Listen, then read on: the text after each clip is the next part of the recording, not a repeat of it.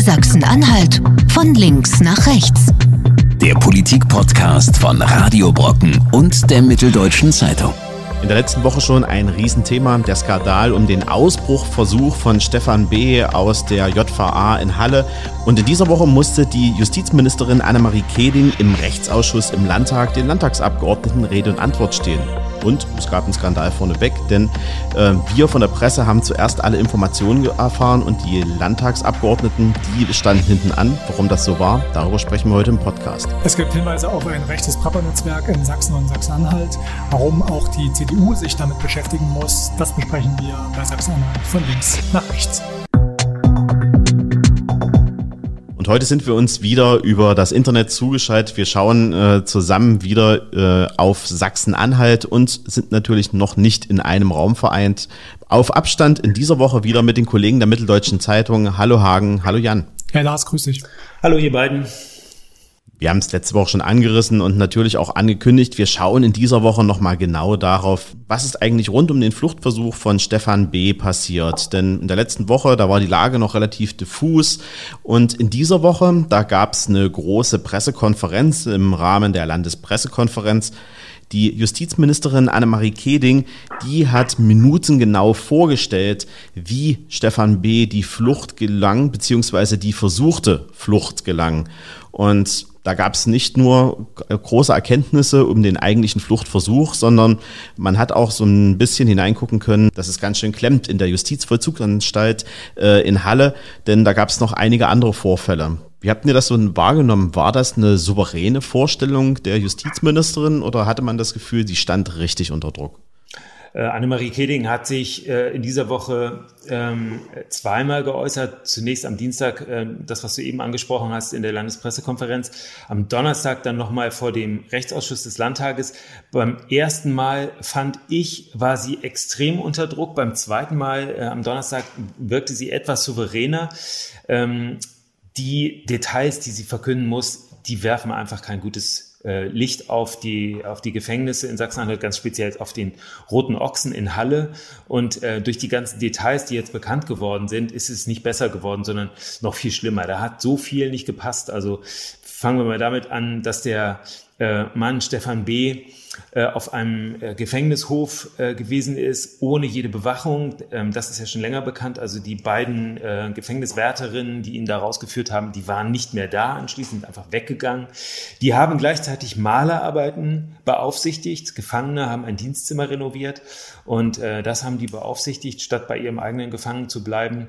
Dann fiel die Gefängniskommunikationsanlage aus, über die die Gefangenen normalerweise die Aufsicht rufen können.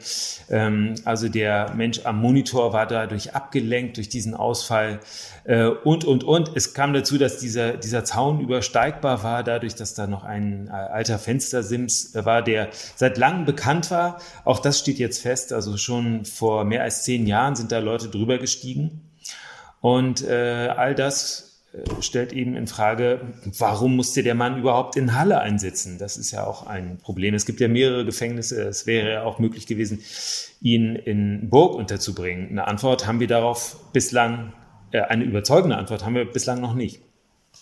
Jan, du kennst ja äh, Halle. Ähm, was ist dir da so durch den Kopf gegangen, als du die neuen Details gehört hast? Das ist ziemlich, ziemlich erschreckend. Das ist ja eine ganze Pannenserie, die da jetzt bekannt geworden ist. Also ähm, diese Kommunikationsanlage, das ist jetzt nur ein Detail in der ganzen Sache, hat jetzt auch mit dem Ausbruch kaum was zu tun, außer dass der eine Mann halt deswegen abgelenkt war, der eigentlich die Videoüberwachung äh, sich hätte angucken sollen. Aber äh, das ist ja schon ein ein echt großes Problem. Das ist ja, wenn ich es richtig verstanden habe, so eine Anlage, wo ich als Gefangener mich bemerkbar machen kann, wenn ich ein Problem in der Zelle habe. Sagen wir mal, es brennt oder es passiert was anderes Schlimmes. Äh, dass so eine Anlage ausfällt, das ist schon echt ein großes Problem. Das ist halt ein altes Gefängnis. Die Frage steht im Raum, wie oft ist sowas äh, schon mal vorgekommen? Wie oft wird das kontrolliert? Auch dazu gab es heute, dazu gab es heute auch Antworten nochmal. Also im, im, Rechtsausschuss hat der Staatssekretär und äh, der Gefängnisdirektor haben geschildert, wie das ist. Das passiert offensichtlich ab und zu mal. Äh, die haben eine Fremdfirma, die das dann reparieren soll. Die kommt auch innerhalb von 24 Stunden. Aber eben bis das soweit ist, müssen die äh, irgendwie anders die Gefangenen überwachen. Die klopfen dann also gegen die Tür Tür und dann muss jedes Mal jemand losgeschickt werden. So hat das äh, der frühere äh, Justizvollzugsbeamte Jens Diederichs im Ausschuss geschildert. Der war selber im Roten Ochsen in Halle hat dort gearbeitet, 16 Jahre lang, ist jetzt Landtagsabgeordneter, erst für die AfD, jetzt für die Freien Wähler. Und der sagt, also dann klopfen die an die Tür, da muss jemand losgeschickt werden, gucken, an welcher Tür klopft es überhaupt. Möglicherweise klopfen mehrere gleichzeitig und äh, das sind dann Sachen, äh, die die Leute einfach ablenken. Ich war in dieser Woche auch in Halle unterwegs, direkt am Roten Ochsen, habe natürlich da auch mit Anwohnern mich unterhalten und die waren noch relativ geschockt von der Gesamtsituation. Also dass so dicht an ihrer Haustür im Grunde in der Nachbarschaft so etwas passieren kann und dass da Justizvollzugsbeamte nicht richtig hinschauen, ähm, das hat auch die Hallenser noch schockiert, denn denen sitzt eigentlich auch der Schock noch massiv in den Knochen, denn ähm, einige haben mir gesagt, ich fahre immer noch jeden Tag an der Dönerbude vorbei, wo ähm, im Oktober jemand getötet wurde. Und ähm, ich sehe immer noch die Bilder direkt vor mir und dann weiß ich, dass äh, Sachsen-Anhalt auf diesen Mann, auf diesen Schwerverbrecher nicht richtig aufpasst. Ähm, das ist eigentlich nicht hinnehmbar. Das wird auch am Freitag im äh, Rechtsausschuss nochmal ein Thema werden, denn die Abgeordneten, die dort vor Ort sind, die haben mir schon gesagt, sie wollen der Justizministerin nochmal richtig auf den Zahn führen und sie muss sich erklären, warum ausgerechnet in Halle die, die Unterbringung notwendig war. Es gibt ja schon erste Konsequenzen. Heute, also am Donnerstag, ist bekannt geworden, dass die stellvertretende JVA-Chefin gehen muss. Äh, haltet ihr das jetzt für einen nachvollziehbaren Schritt? Reicht euch das? Reicht euch das nicht? Wie würdet ihr das heute einschätzen? Naja, so eine Mischung aus Bauernopfer, ähm, was jetzt gefunden wurde und ähm, was man so hört, ähm, soll sie natürlich auch die Verantwortung dafür großteilig gehabt haben. Denn der neue Chef, der ist jetzt, glaube ich, erst seit Januar da äh, im Dienst und sie ist da schon etwas länger im Amt und Würden und hat viele Sachen auch alleine entschieden. Zum Beispiel soll sie auch alleine entschieden haben, dass ähm, Stefan B. nur mit zwei Leuten statt mit drei, wie die Anweisung aus dem Justizministerium lautete, ähm, bewacht wird. Und das wird äh, die Konsequenz sein. Wobei man hört ja auch, sie fällt relativ weich. Also sie verliert ja nicht ihren Job, sondern ähm, sie wandert rüber ins Justizministerium mit der gleichen Besoldungsklasse wie jetzt und ähm, muss sich dann aber einem Disziplinarverfahren stellen. Sie ist Beamtin, das sind die Regeln. Äh, Beamte kann man äh, jetzt nicht rausschmeißen, sondern ähm, da gibt es ein ganz genau abgestuftes äh, Instrumentarium, mit dem man reagieren kann auf Fehlverhalten. Und die schnellste Variante war jetzt erstmal, die Frau nach Magdeburg zu holen, damit sie jetzt erstmal unmittelbar von ihrem Posten weg ist. Ähm, das, dabei wird es auf gar keinen Fall bleiben und dabei darf es auch nicht bleiben, meiner Einschätzung nach. Ich wüsste nicht, warum der Gefängnisdirektor, der zwar erst seit Januar da ist, aber eben auch schon ähm, etliche Monate, warum der jetzt äh, da besser davon kommen sollte. Äh, der hat das Ganze natürlich auch mit zu verantworten. Und ähm, ganz oben steht nach wie vor die Justizministerin selbst unter Beschuss, bislang von der Linken. Die Linke fordert nach wie vor den Rücktritt. Auch nach der Sitzung des Rechtsausschusses bleibt die Partei dabei, dass diese Ministerin und der Staatssekretär Hubert Böning da falsch am Platz sind. Und die Linken zielen auch auf den Ministerpräsidenten mittlerweile. Heute haben die das nochmal erklärt, äh, dass eben Rainer Haseloff überlegen muss, ob die beiden, die nicht den Verdacht ausräumen konnten, dass sie alles dafür getan haben, dass dieser Mann optimal bewacht wird, ob diese beiden da noch richtig am Platz sind. Die CDU sieht es anders. Die CDU verteidigt mittlerweile die Justizministerin und sagt, jetzt äh, ist die Zeit für Disziplinarstrafen. Bleibt man doch mal bei der Ministerin. SPD und Grüne, die Koalitionspartner, die könnten sich ja jetzt auch so und so positionieren. Wie tun die das, die beiden? Stand Donnerstagabend? Wir wissen es noch nicht ganz genau, was, äh, was SPD und Grüne ähm, jetzt für Konsequenzen aus der Befragung ziehen, zumal die Befragung ja noch andauert. Es gibt noch einen weiteren Fall, der noch diskutiert werden muss. Es gab eine Schlägerei, äh, die bereits im April stattgefunden hat. Und offensichtlich fühlt sich die Justizministerin selbst über diesen Vorfall auch nicht richtig informiert. Ähm, da soll ein äh, Mann krankenhausreif geprügelt worden sein, nach unseren Informationen. Das hat äh, Keding heute im äh, Rechtsausschuss äh, in nicht öffentlicher Sitzung erklärt. Und äh, das wird man noch abwarten müssen. Das werden wahrscheinlich auch SPD und Grüne abwarten. Der Knackpunkt an der Schlägerei war auch, da war wieder keiner vor Ort. Ne? Also es war nicht nur, dass äh, es da eine Schlägerei im Knast gab, sondern dass auch kein äh, Justizvollzugsbeamter in der Nähe war, der das hätte schnell lösen können. Also es war auch wieder eine personelle Frage, was die Ministerin sich jetzt auch wieder als ähm, Fragestellung gefallen lassen muss. Ja, der, der schlimme Verdacht äh, in diesem Fall bei dieser Schlägerei ist der, dass ähm, die Bediensteten möglicherweise absichtlich weggegangen sind, dass sie also diese Schlägerei erst ermöglicht haben, also äh, sozusagen sehenden Auges sich entfernt haben zum Kaffee trinken, äh, während dann zwei Mann einen äh, anderen bearbeitet haben. Das ist ein schwerer Vorwurf, der noch äh, untersucht werden muss. Also ich habe ja schon während der Pressekonferenz, in der Landespressekonferenz mit den Augen gerollt, äh, als da so ganz ähm, laissez-faire äh, nebenher erzählt wurde, naja, da gibt's immer mal wieder den Fall, dass über den Zaun geklettert wird innerhalb des Gefängnisses, um dann Drogenpäckchen in Empfang zu nehmen, als ob das so ein Alltagsereignis wäre, was man halt auch ganz normal in einem Gefängnis erwartet. Ähm, Burgmadel, die haben ja extra diese, habe ich ja letzten Woche schon erzählt, diese Zäune oben eingezogen, damit genau sowas nicht passiert. Und ähm, dann steckt man äh, Stefan B. genau in so ein Gefängnis, wo man schon weiß, naja, da gibt's immer mal wieder so Regelübertretungen. Das läuft da nicht alles rund. Also den Vorwurf wird sie sich auch gefallen lassen müssen. Ja, nochmal vielleicht für den Hörer, der das jetzt nicht so genau weiß. Man muss immer dazu sagen und mitdenken, dass das ein Gefängnis ist, der Rote Ochse, was zum einen erstmal relativ alt ist. Ähm, das würde man auch so heute nicht mehr bauen. Das ist mitten in der Stadt, das ist in einem wilden Viertel im Grunde in Halle, mitten in der Innenstadt. Also wenn du einen kräftigen Arm hast und irgendwie ein Päckchen geschnürt hast, dann kann man das da irgendwie auf das Gefängnisgelände draufschmeißen. Das ist sozusagen das Problem, über das du jetzt gerade sprichst. Ähm, und in diesem Gefängnis halt mitten in der Stadt ist Stefan B. bis zu dem Ausbruchsversuch, beziehungsweise bis er dann bekannt geworden ist, äh, gefangen gewesen und jetzt ist er in Burg äh, in dem Hochsicherheitsgefängnis und wartet dort auf den Prozess, der so alles klappt im Juli beginnen könnte. Keding hat ja heute auch noch mit äh, angegeben, naja, Burg war jetzt auch nicht die erste Wahl aus der ähm, Sachlage heraus, dass jetzt eine neue Baustelle auf der A2 ist und äh, man dann den Transport zum Landgericht äh, immer eine Stunde eher Minimum ansetzen muss, ähm, weil man dann jedes Mal in den Stau gerät. Aber ich finde, das ist auch kein Argument, ähm, den äh, gefährlichsten Verbrecher hier in Sachsen-Anhalt, wenn man es mal wirklich beim Namen nennen will, äh, dann in einer doch einfacheren Justizvollzugsanstalt unterzubringen, anstatt in der besten. Da, da würde mich vielleicht nochmal zum, zum Thema des Gefangenen ne, von euch beiden interessieren. Ist nochmal was gesagt worden zu seinem Betragen? Also wir haben ja ein paar Details jetzt mittlerweile ähm, erfahren, dass er sich sehr gut betragen hat. Was ist da zurzeit jetzt noch äh, bekannt über ihn? Also wir wissen, dass er sich offensichtlich sehr unauffällig und angepasst verhalten hat. Äh, also er war der Traum eines jeden Gefängnisbediensteten, weil er nämlich keinen Ärger gemacht hat. Und äh, das mit Hintergedanken. Also offensichtlich hat er nach einem Weg gesucht, irgendwann mal äh, rauszukommen oder zumindest äh, zumindest einen ernsthaften Versuch zu machen. Äh, also, dass er raus wollte, hat er selber erklärt. Deswegen ist das Ganze nämlich auch als Fluchtversuch eingestuft. Äh, er hat gesagt, ich wollte raus.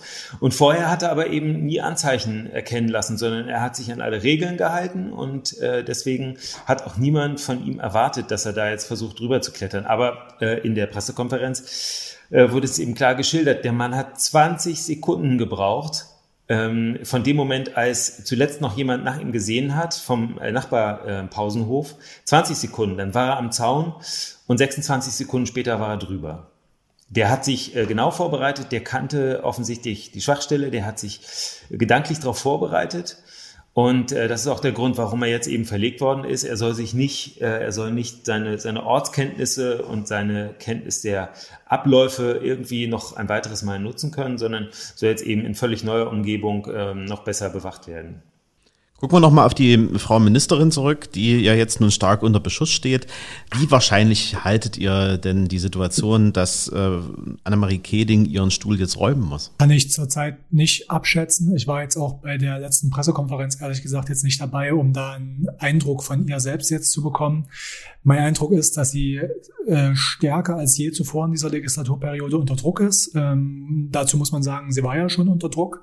Ähm, da gab es ja schon einige Krisen. Ähm, ich oder zumindest eine große, nämlich äh, rund um Uriallo. Ähm, da bin ich mir jetzt zurzeit nicht ganz sicher, wie das, wie das ausgeht. Ich glaube aber, das ist tatsächlich nur ein Gefühl, ähm, dass es am Ende nicht, nicht zum Rücktritt kommt, äh, wenn da jetzt in der in dem Gefängnis ähm, Leute ihren Posten verlieren, reicht das womöglich am Ende aus, um diesen Schaden zu beheben äh, aus Sicht äh, des Kabinetts. Äh, ich bin gespannt, was morgen bei der Befragung im Rechtsausschuss noch, noch weiteres rauskommt. Also ich glaube äh, aus einem anderen Grund heraus, dass es schwierig wird, denn ähm, der CDU fehlt das Personal, glaube ich, gerade aktuell, um überhaupt nach, äh, eine Nachrücker zu finden. Also der Staatssekretär, der ist massiv unter Beschuss, der ähm, ist, scheidet eigentlich als Nachfolger aus. Ähm, und eigentlich müsste es auch wieder eine Frau machen, wenn man mal ein bisschen ins Kabinett guckt und ähm, was da jetzt ähm, überhaupt äh, an personellen Abdeckungen da ist. Und das hat die CDU gerade aktuell nicht. Also wer soll das machen? Ich glaube es eigentlich, äh, nee, ich glaube nicht, dass das das äh, entscheidende Problem ist. Äh, die CDU ist eine bundesweit starke Partei, die kann auch aus einem anderen Landesverband sich eine, eine starke und juristisch beschlagene Frau besorgen, wenn sie das denn nur will. Die Frage ist, ob der Druck hier in Sachsen-Anhalt so groß ist, dass der Ministerpräsident sich von einer Ministerin trennt. Zurzeit sieht es nicht so aus, das muss man klar sagen. Ähm, die CDU wirkte heute äh, deutlich äh, entschiedener bei ihrer Verteidigung von Frau Keding als noch am, äh, am Mittwoch. Am Mittwoch hat der Fraktionsvorsitzende Siegfried Borgward auf die Frage, ob er denn, ähm, ob denn Frau Keding noch am richtigen Platz ist, hat er gesagt, ich glaube ja oder so ähnlich. Also ich bin jetzt, die, wörtlich habe ich es nicht mehr im Kopf, aber es, es war nicht so ein überzeugtes, naja, selbstverständlich, sondern es war schon so ein bisschen zögernd und äh, das wirkt mittlerweile anders. Ähm, also wenn die CDU jemand anders haben wollte, könnte sie sicherlich jemanden finden, von mir aus aus Brandenburg, Thüringen, Niedersachsen, was weiß ich woher, äh, wenn sie denn in den eigenen Kreisverbänden nichts findet. Aber äh, dazu müsste wirklich der Druck noch deutlich größer werden, vermute ich. Aber so groß war der Aufklärungswille nicht, habe ich zumindest aus, der, aus den Reihen der Teilnehmer gehört. Ähm, der äh, Vertreter der CDU, Jens Kolze, der hätte original eine Frage gestellt und ähm, das wäre dann äh, auch der gesamte Beitrag der CDU zur Aufklärung gewesen. Es war insgesamt eine ähm, unglückliche Idee, dass das Ganze direkt vor der Landtagssitzung stattgefunden hat. Also am Donnerstag war die erste Landtagssitzung in diesem Monat und äh, die ging um 10 Uhr Uhr los. Und äh, wenn man dann eine Ausschusssitzung, eine Sondersitzung für 9 Uhr anberaumt, ist klar, dass da nicht viel zu schaffen ist. Sie haben sich dann insgesamt noch mehr Zeit genommen. Sie haben bis nach 11 Uhr getagt. Aber trotzdem hat natürlich die ganze Zeit äh, der Zeitplan gedrückt, weil die Abgeordneten eigentlich auch ins Plenum wollten, wo der Ministerpräsident eine Regierungserklärung gehalten, halten wollte, äh, dann später auch gehalten hat.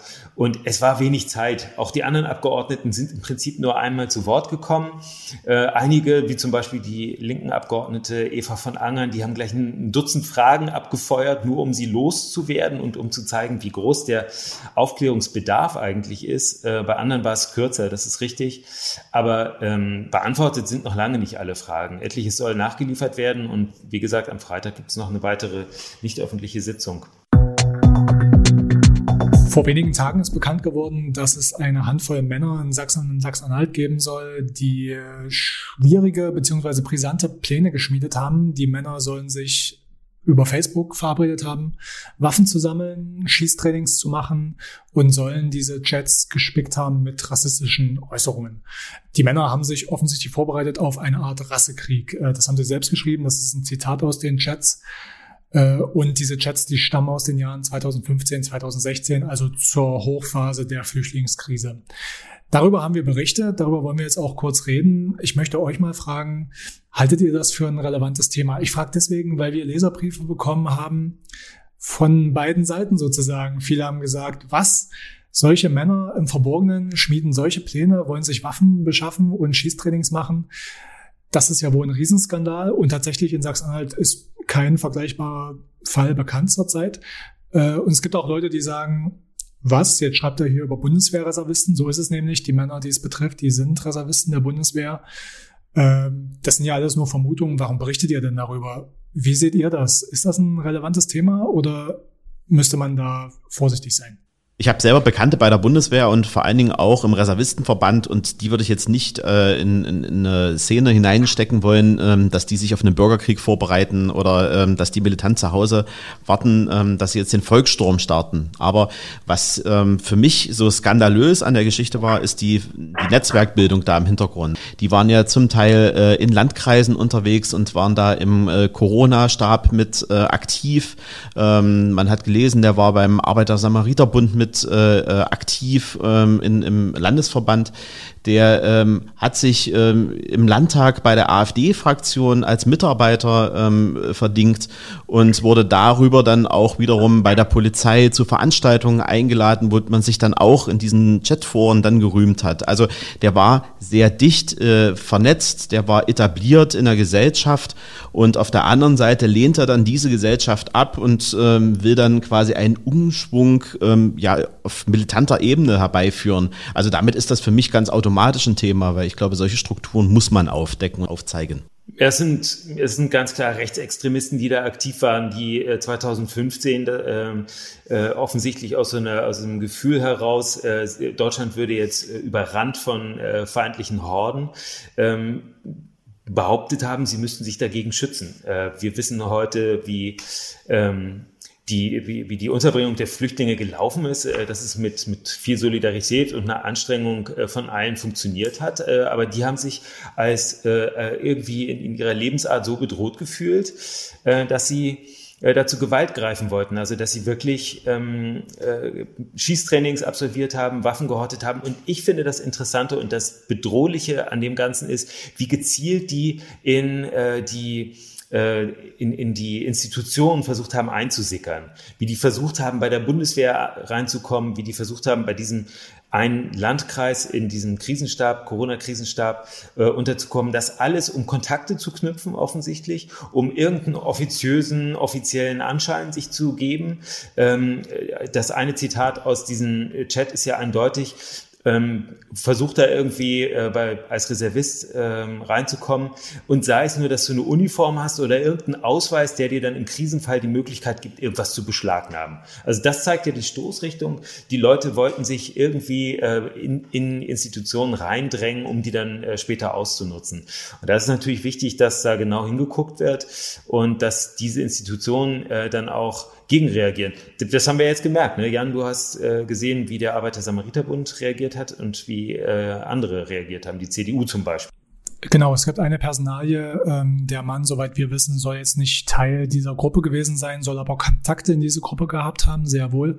Kai Meles ist CDU-Politiker aus Bernburg und es ging jetzt ganz, ganz schnell. Es gab die Veröffentlichungen, also die Taz hat als erste berichtet, äh, wir haben berichtet und es gibt weiter Veröffentlichungen ähm, im Internet.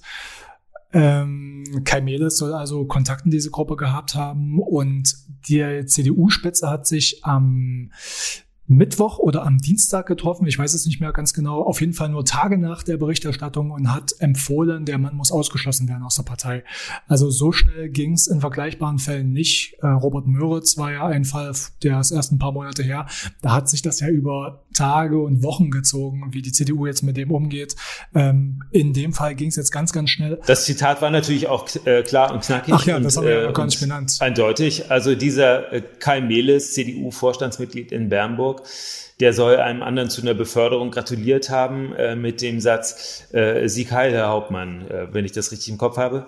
Und äh, das liegt alles der CDU vor, dem CDU-Landesvorstand. Und äh, die haben da in diesem Fall tatsächlich sehr schnell und sehr klar eine, einen Strich gezogen zwischen sich und diesem Mann. Morgen könnte es soweit sein, dann könnte das Parteiausschlussverfahren eingeleitet werden. Wir wissen alle, da muss man einfach sagen, da war die Lernkurve auch ähm, relativ hoch anscheinend, weil du hast es ja schon gesagt, beim letzten Mal hat das relativ lange gedauert. Und wahrscheinlich wollte man auch den äh, Koalitionspartner nicht schon wieder äh, so reizen, weil beim letzten Mal, da kann ich mich erinnern, hat diese Diskussion ja auch die Kenia-Koalition ganz massiv belastet. Und wenn das jetzt schon wieder in die nächste Runde gegangen wäre, hätte das schon wieder äh, einen Koalitionsstreit hervorgerufen.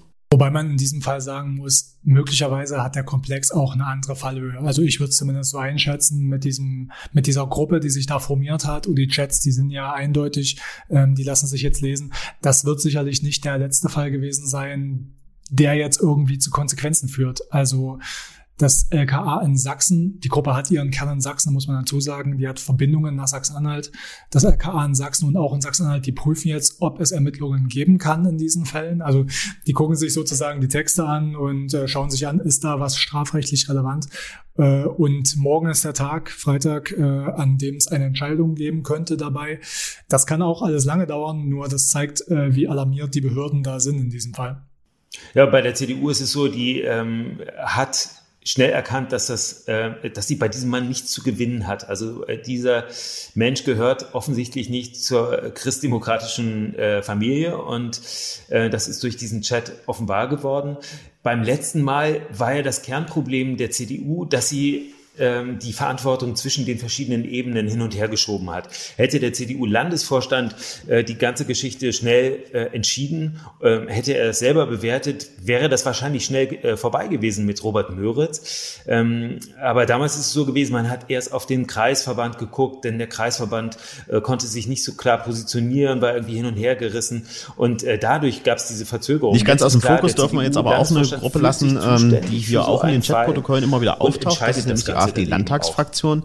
Ähm, dazu gibt es ja morgen auch eine eigene Aussprache im Landtag, ähm, weil natürlich auch die Abgeordneten der SPD die Inhalte der Protokolle da ähm, ja schon sehr, sehr interessant äh, finden. Da gibt es so ein Zitat, das ist auch in der Pressemitteilung der SPD zu finden, ähm, dass ähm, die Mitglieder dieser Gruppe die AfD-Landtagsfraktion als ausgelassen hitleristisch bezeichnen.